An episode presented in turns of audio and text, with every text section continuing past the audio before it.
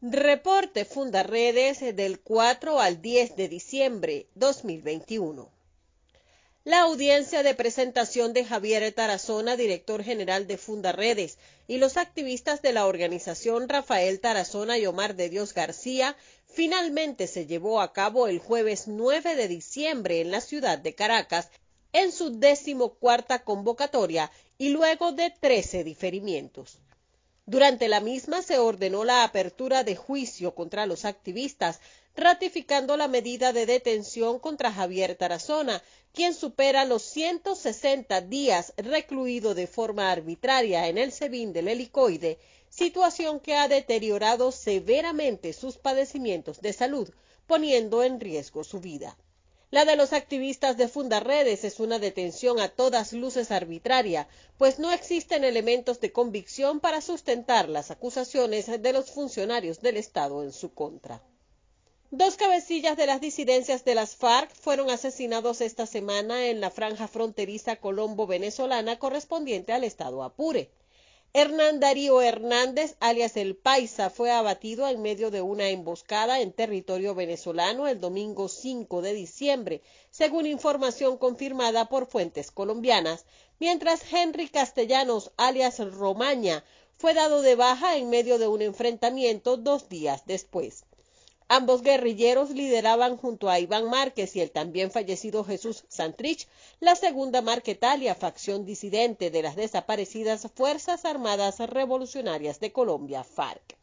Santrich fue asesinado en medio de un ataque tipo comando el 17 de mayo de 2021, también en territorio venezolano.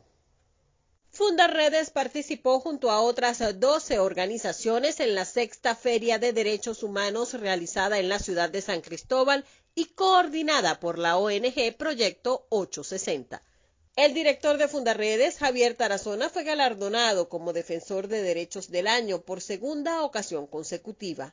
Las organizaciones reconocieron la constancia y valentía de Tarazona para denunciar las violaciones de derechos cometidas en los estados fronterizos de Venezuela, así como su dedicación a la formación de activistas y líderes comunitarios por la defensa de sus derechos fundamentales. En Zulia, un total de 20 artefactos explosivos, entre ellos de 10 minas antipersonales y 7 granadas de mano improvisadas, fueron localizados en el sector Casa de Tubo, municipio Catatumbo de esta entidad. El material de guerra fue hallado por efectivos de la Guardia Nacional Bolivariana en las adyacencias de una vía de aproximación hacia el territorio colombiano. Dos hombres fueron asesinados por sicarios en el estado Zulia, entidad que además exhibe el récord de ejecuciones extrajudiciales de todo el país en el mes de noviembre, según reportes de la ONG Control Ciudadano. En Apure, la joven Juliana Sánchez, procedente del estado Falcón, fue ejecutada por grupos armados irregulares que operan en las zonas cercanas al amparo.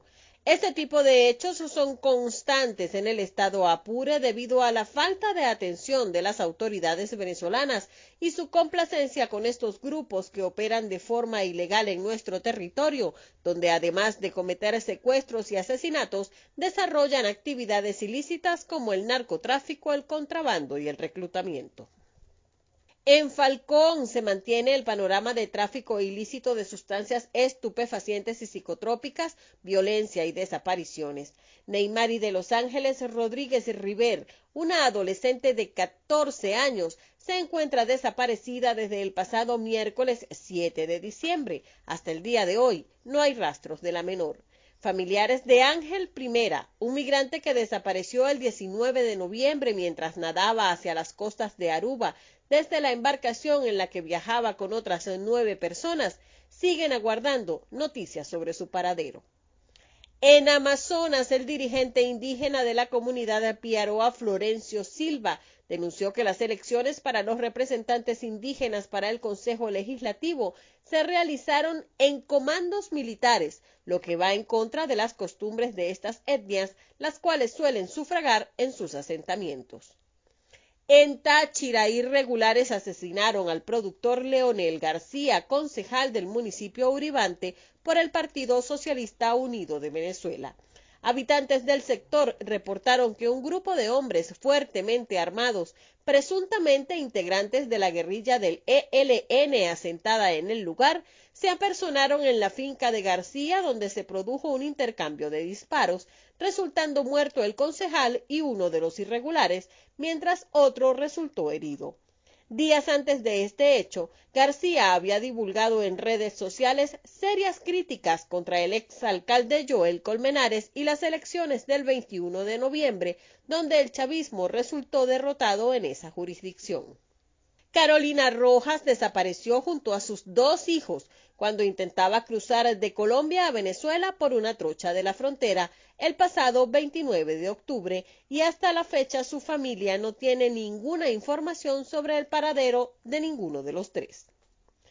En Bolívar, un campamento dedicado a la minería ilegal fue desmantelado por funcionarios de la Guardia Nacional Bolivariana en el sector Cerro Pavón, Guri, municipio Angostura del Orinoco, en Ciudad Bolívar. También en esta entidad, una banda de delincuentes portando armas largas practica piratería contra las embarcaciones que surcan el Orinoco. El viernes abordaron una lancha con 30 pasajeros, a los cuales robaron todas sus pertenencias, incluyendo alimentos. En Anzuategui, en la costa donde la desembocadura del río Unare se une con el Mar Caribe, efectivos militares hallaron 21 fardos contentivos de 263 kilos de cocaína.